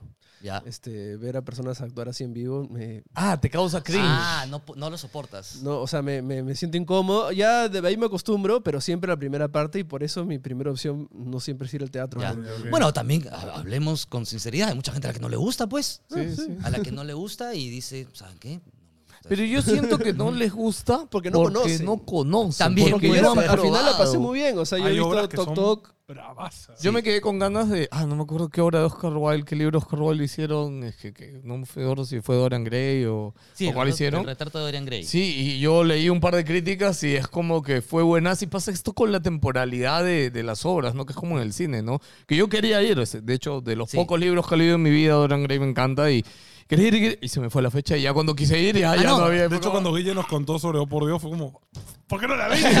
Maldita No, sea. y eso, y eso es lo loco del teatro también. ¿Qué queda ahí? Se hizo en su momento y fue. En cambio, el cine o el video del chico con los subtítulos quedará para siempre, ¿me entiendes? Ya, pero ahí no crees que hay una oportunidad también medio perdida de grabar esas cosas. Se graban, pero se graban con la única intención de, Archivar nomás. de tener un, un registro. Sí. Pero en pandemia, algo curioso, Se sacó bastante. eh, se empezaron a subir bastantes cosas online de obras anteriores grabadas Oh. eh, para poder seguir mostrando. Bueno, pues, busque- ¿no? busquen esas como para ver el, el- no sé, ¿no? Esa, que la gente se dé una idea, ¿no? Porque yo como digo, creo que la gran mayoría no lo tiene porque no, no le han dado la oportunidad de saber cómo es. Eh, bueno, nosotros tenemos una sección con nuestros miembros que nos dejan un par de preguntas ahí para los invitados. Ya, ok. Este, Ayacos2290 pregunta, así como la hora Tok Tok, ¿Sí? este, ¿tienes algún TOC en la vida? O sea, en tu día a día. No, bueno, para empezar, un toque es una cosa ya O sea, eh, grave, ¿no? Es Llevándolo como... un poco lo más simple. Exacto, síndrome, obvio. Claro, claro, es un trastorno obsesivo compulsivo. Yo no tengo ningún trastorno obsesivo compulsivo. Tengo ciertas manías. Aguanta, en la hora TikTok, Tok, Tok ¿es Tok. eso? ¿Tok Tok es? ¿No era Sí, TikTok? Ok. Sí. Tok. Es sobre un grupo de personas con trastorno Esa obsesivo yo he ido a verla. Ok, Es yo lo he ido a ver, he ido a ver Tok Tok, solo que no me acordaba que significaba algo el nombre. Sí, trastorno Claro, obsesivo claro. compulsivo. Eh, no, no tengo talks por ahí. Este, me molestan las cosas que están medio abiertas o medio cerradas. O está abierto o está cerrado. ¿Entiendes? Entonces que algo así medio abrir y lo Claro, o sea, un cajón tiene que estar Claro, bien claro, cerrado. claro. ¿no? Ese medio toca. Sí, es un, un poquito eso. Y eh, sí tengo algunas cosas con mis colecciones. Por ejemplo, con mi colección de discos. eh, tiene que estar ordenado por género, Ah, ¿no? Y sí están como los CDs. trrr, un poquito. Y mis videojuegos también están un poquito ordenados por, por género, ¿no? Resulta que tiene un toque. Claro, entonces...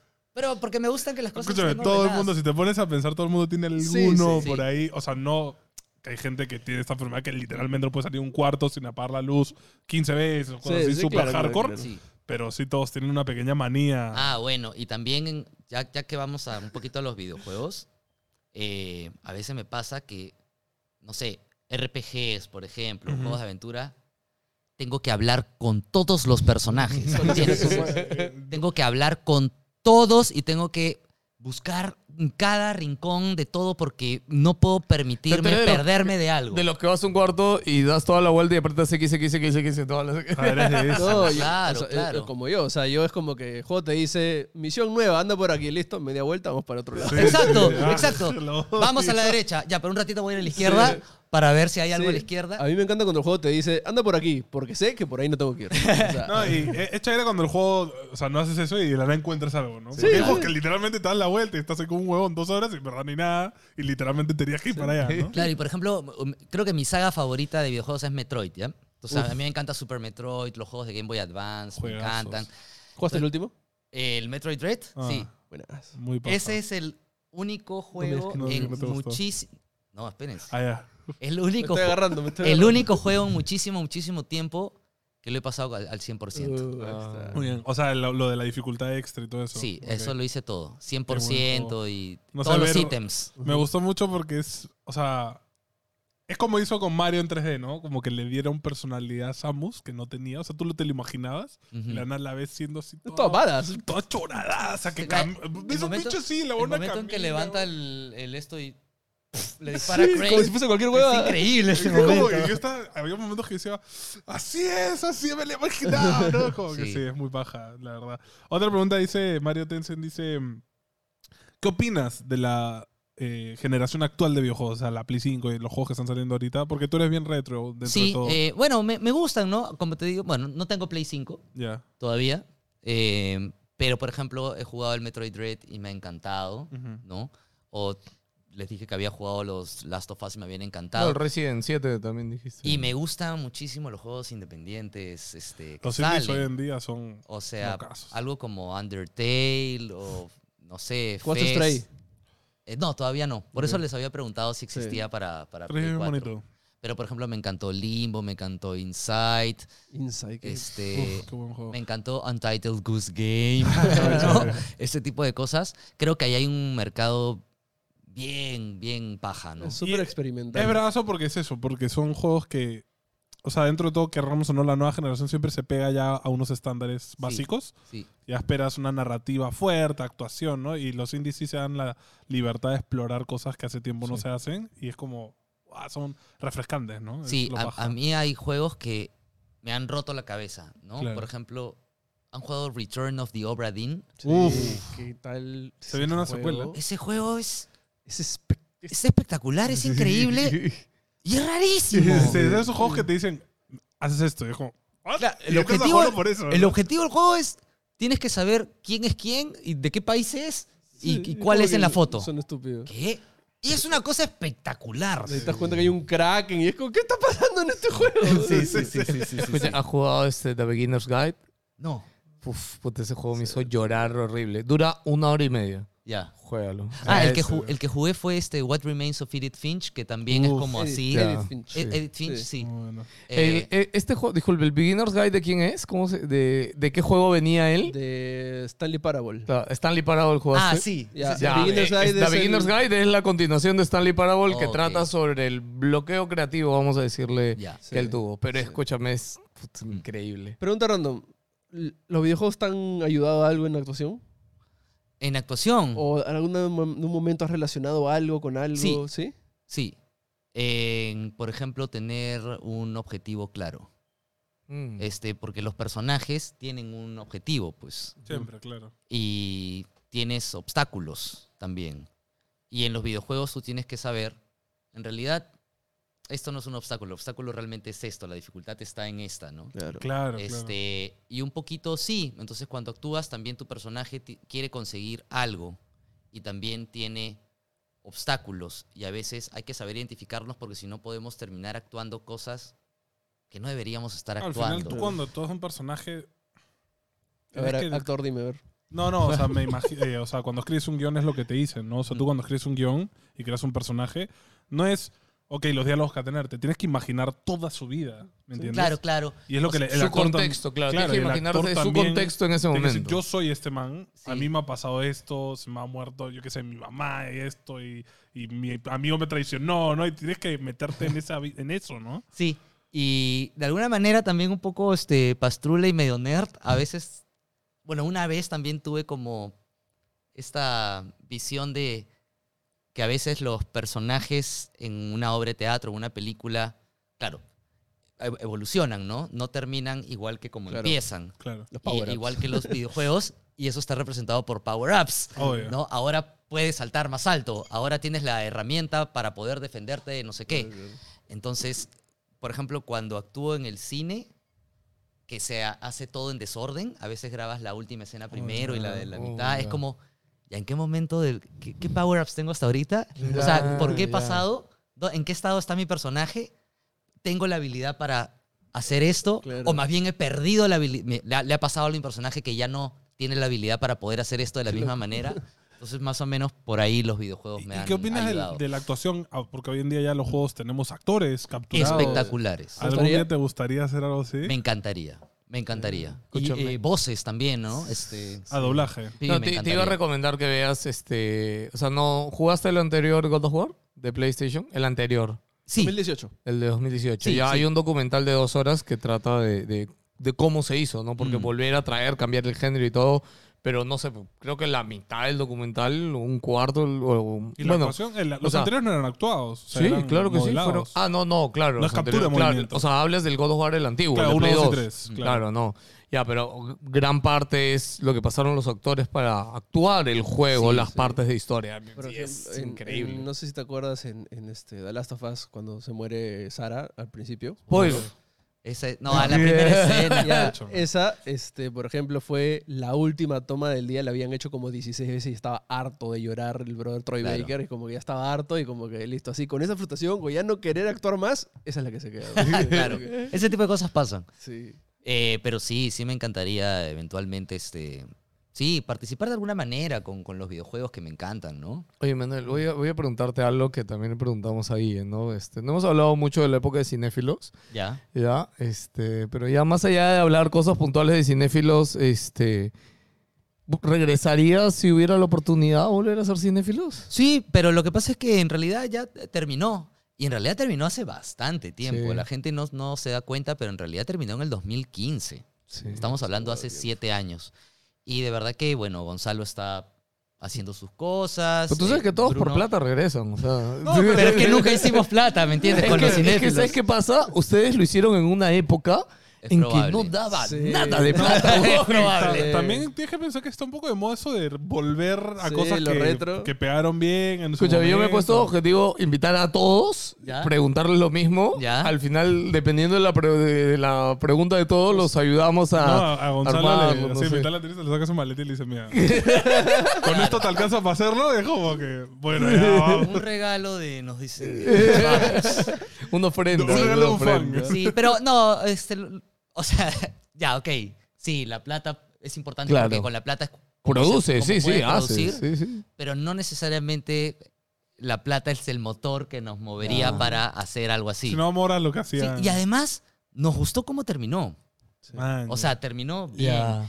Y no sé, ¿cuántas veces han visto cosas que se han alargado innecesariamente? Sí. "Este- esto era para que termine dos temporadas. No, yo yo, más". yo no diría que sea cinéfilo, sino los videojuegos. Una, este, una temporada más, pues, este, cinéfilos. No, pero ya acabó ya, déjalo, ya Cinéfilos siete años después, man. Pero ¿Cómo es- están? Es, que justamente es eso que... Ah, como South Park.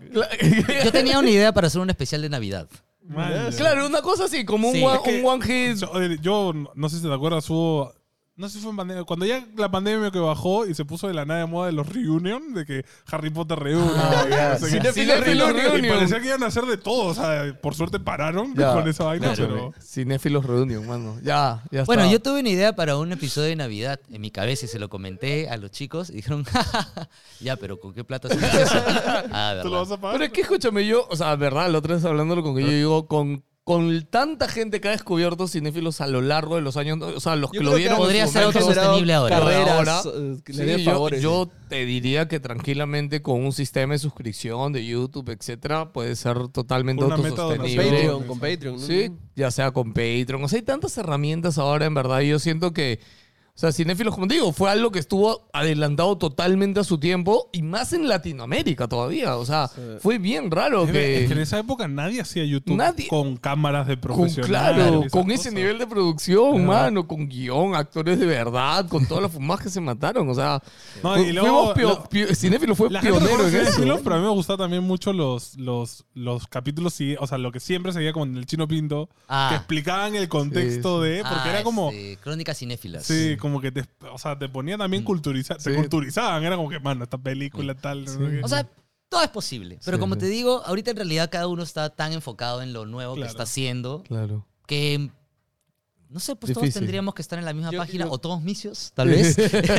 Yo creo que va a salir como un, un este, comercial de BCP nuevo crédito y va a haber soporte de cine. No. Yo creo que eso sería triste, sería triste. Todo desilusionado, ¿no? Ah, sí. Es como ahorita, no sé si has visto, en el último capítulo de este, Saturday Night Live han hecho un sketch de Keenan y Kel con los dos juntos otra vez. y, sí. han regresado, y se muere Keenan. ¿Qué?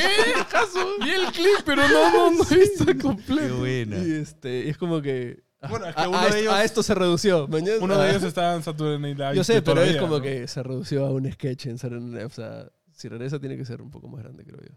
No, o sea, eh, con las herramientas, pues es otro camino. No, es igual, como te digo, yo le voy a hacer la pregunta a todos. man. Ya. Para que la gente vaya después y lo joda en sus redes. Es como que esté ahí, ahí, ahí, ahí, ahí, Déjalos ahí. actuar.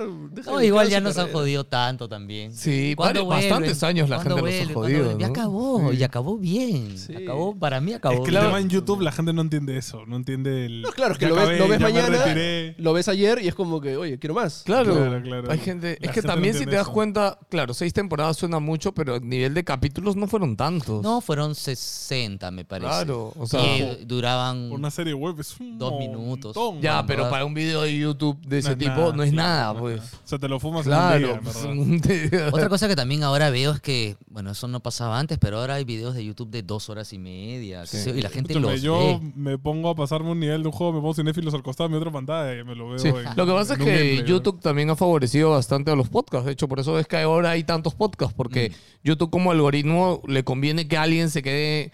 O sea, hay dos opciones, ¿no? O alguien se queda enganchado largo tiempo o alguien ve varias veces un video un cortito. ¿no? podcast te chuntan 10 anuncios, eso YouTube es Claro, money, claro. money, money. Entonces, cuando Claro. hay un contenido largo, ahí hay un montón de oportunidad de vender anuncios, mano. O sea, si hubiésemos sí. monetizado cinéfilos, Claro. como, como Ahorita estaría estarías ahora. en el Caribe con una margarita. Sí. Sí. Sí. Porque ese, ese video de YouTube que ahora tiene 10 millones de reproducciones. ¿Cuál tiene 10 millones? ¿La El de- mayonesa? sí, el Tendrías del, tus el tres propiedades, ya no el trabajarías, chico y los subtítulos.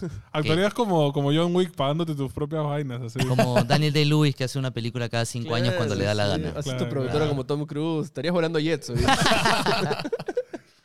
Pelado, ¿cuál es el puntaje lo de. Tetris? Que lo tienes Oye, a la Dios mano. mío, Oye, escúchame, nos metemos tanto en la conversación, hermano. Sí, no tengo idea. ¿o ¿Qué hora es? Este, ¿Cuatro? Ah, ya, No, estamos no, no, ¿Qué estamos puntaje Tetris, oye. No, no, no, pero El puntaje sí, pero no sé en qué. Ah, no ranking estoy. Bueno, en total te cuento que tenemos 13 personas, 13 invitados que han pasado por el ranking nacional, internacional, mundial de Tetris. Este, de hecho, te cuento que mucho tiempo hemos tenido a las personas, a las mismas personas en el último puesto, Ya. ¿ya? Y no eres tú tranquilo, sino que al- alguien acaba de romper el récord más bajo, que yo no sé si habrá alguien, pero bueno. A ver, ¿tú dónde te ves? Mira, hemos tenido un pro player. Te cuento que hemos tenido un pro player Ya. de Fortnite un día que vino a jugar, ¿ya? Ya. Este. Este. Y tú dirás, no, pucha, pro player. Te no le fue tan bien. Unos pero... cuantos chiquiviejos ahí. Sí, hay unos cuantos chiquiviejos ahí. ¿Tú dónde te ves? Top, top 5, top Media, 10. media tabla. Ya. Media tabla. No para abajo, media tabla para, Para arriba. arriba. Ok, ok, bueno. No sé si tengo demasiada confianza en mí mismo. A ver, te cuento, te cuento el top 3. Este, ¿Cuánto puntaje tiene? ya? Diego Quiroz sacó 3.948 y Manuel Gol, tú tienes 5.522 y estás segundo, mano. Segundo. Escúchame, Cinco hace- mil, yo vi que había sacado 3000, no me fijé. No, no, Sí, sí. no. Escúchame, hacías un par de líneas más y quedaste. Le Pucha, ganabas me- a Curwen. ¿sabes? Me, me acordé tarde que si apretaba para arriba Sí, bajaba el perdiste como 40 segundos, creo, ahí. Sí, y de ahí tuve un par de jugaditas temerarias. y, y de No, ¿y sabes qué no me pasó? animé a hacer Tetris. Exacto, ¿no? es que eso Es es lo que tema. te da más puntos. Sí, en realidad, no cuando tú a hacer Tetris, acumulas y sí. haces el palo, sí. Sí, pero bueno, estar segundo Está bien, de top 13. dos. Está bien, está bien. Y Diego Quiroz Este- es este. Diego Quiroz es nuestro amigo TikToker. Él es Diego Quiroz en sus redes, ¿no? No Sí, tiene sí, sí. sobrenombre, Quiroz. nada. Ah, no, ¿no? tú Diego preguntas por el pro player. No, digo, es la que se dedica. Este... Es to- es- Hace contenido TikTok, tech. Reels, Sí. contenido de tecnología en Ah, redes. entonces es vicioso también. Sí, Eh, él juega. Él sí. juega, Él Ah, también. él juega también. Entonces Sí. no debo sentirme. Sí, y el, top es Curwen. Ah, Que es lo que 16.000. decíamos que Curwen nos salió tremendo enfermo cuando Sí, Ya, no, no. De hecho, el pro player de, de Fortnite está por ahí abajo. o sea, Ya, como ya, es muy ya. joven. O sea, es Curwen y de ahí. Curwen y tú. Y de ahí yo. Eh, Diego Ah, Quiroz, ok, sí. ok, ok. Hiciste Bueno. honor a lo que decía Guille, que va a venir acá. Está bien, está bien, sí. Ah, Guille terminó. que- que- que Guille- ah, no, no terminó tan Guille- mal. Guille, Guille terminó sexto. Ok, está bien. Mitad, mitad de tabla. Este, Manuel, para Sí. terminar con esta entrevista tenemos una, un speedrun de, de preguntas. Básicamente Ah, ok. es preguntas rápidas.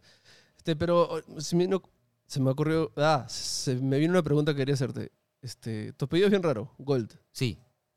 ¿De dónde sale, sabes? es que se- se- quería Eh, preguntarlo. es mi apellido. Hay gente que me ha preguntado si es mi nombre artístico. Eh, suena. suena. no, Es no, no es nombre artístico, es mi apellido real. ¿Alguna vez has investigado de dónde viene? o algo? Creo que es un apellido judío, ah, eh, pero mm, bueno, judío. yo no soy judío. No estás prejuicioso. pero- Mi papá tampoco lo era, mi abuelo tampoco, mi bisabuelo tampoco, pero mi tatarabuelo sí. Ah, chumas. Sí, creo que eh, desde hasta donde he podido rastrear, mi tatarabuelo sí era, mi tatarabuelo Gold era judío y creo que se casó con católica, Ajá. creo, entonces ya la religión no siguió. Es que los judíos Sí. se heredan por madre, no Exacto, por padre. algo, Sí. algo así, es por lo que, lo que he podido averiguar, entonces creo que es un apellido judío. De hecho, hay un rabino llamado Manuel Gold. ¿Así también? Sí, en- no, no me acuerdo en dónde, si en Pero ¿sabes de qué Alemania. parte del mundo viene? O sea, Gold, o sea, es alemán, Eh, es... Podría ser alemán. alemán, podría ser alemán. alemán. Oye, Es, solo es iba- poderoso ese Yo solo iba a decir de que sí, o sea, tenían que ser los judíos con el apellido Gold, mano, o sea, dinero. No, es que en verdad hay, hay Gol- de ahí hay apellidos tipo Goldenberg, Goldstein, Claro. Goldberg. ah, Claro, no Gold claro. no es solo en alemán, pelado. No, sí, en ¿Sí alemán es? Sí, Sí, significa sí, sí. oro también. Ah, sí. Sí, No sí. sabía yo. Entonces Sí. es cliché. Ya, ahora sí mandó el soli por eso, pero ahora sí se viene el speedrun. Este, dejen que te manden mensajes, Antonio, por favor. Es la intro bien para ponerla en TikTok. Ya, por favor. sí. Gente, este es el speedrun de Manuel Gold. Manuel, videojuego favorito. Super Metroid slash Earthbound. A su madre. Qué distinto, pero ok. Sí. Primera consola que tuviste, videojuegos. Nintendo. Eh, primer juego que jugaste. Eh, Atari, no me acuerdo qué juego habrá sido. em, no, no sé si Bomb o alguna cosa de tanques en Atari. Ok, pero fue en Atari. Sí. Eh, ¿Película favorita? Ed Wood. Así que el primero que responde rápido. dos segundos. Marvel o DC. Eh, DC. Ok. Guantán o sopa en el chifa. Guantán. Pecho o pierna en pollo de la brasa. Pecho. Personaje favorito. ¿Tienes Pers- un- De cualquier cosa. Puede ser Juegos, actor, puede ser anime, juego, puede ser películas. anime. Oh, hay tantos que me gustan. Uno sí que destaque. Vamos a poner Mankind, que era este luchador este, Ok. de la WWE. Ah, ok. ese, ese personaje me gustó. Perfecto. Canción que podrías escuchar 100 veces. Ay, hay un disco entero que es una sola canción de 83 minutos de una banda de funeral doom metal que se llama Bell Witch. El disco slash canción se llama Mirror Reaper y lo puedo escuchar. Ya me dio mucha curiosidad, Siempre. déjame anotarlo porque ahora quiero escucharla yo también. Son, o sea, son 80 minutos de una, en una Och- canción. 83 minutos. Claro, si la escuchas en Spotify están los 83 minutos seguidos. Si lo escuchas en CD, yo lo tengo en CD, está en dos discos Pero separados. hay pausas o es como que nunca paran. Entonces- No para. No para. No para. Ah, Salvo paja. cuando tienes que cambiar el disco. ¿no? Ok. Guitarrista Pobrecito. No hay, no hay guitarra. Termina Muñón. Es este es un bajo y una batería. Ya. Es- pero vas a escuchar y vas a decir, ¿esto es un bajo? Porque es imposible que esto sea un bajo. Y es, y es un bajo. Es, es este metal puro. Este, Es.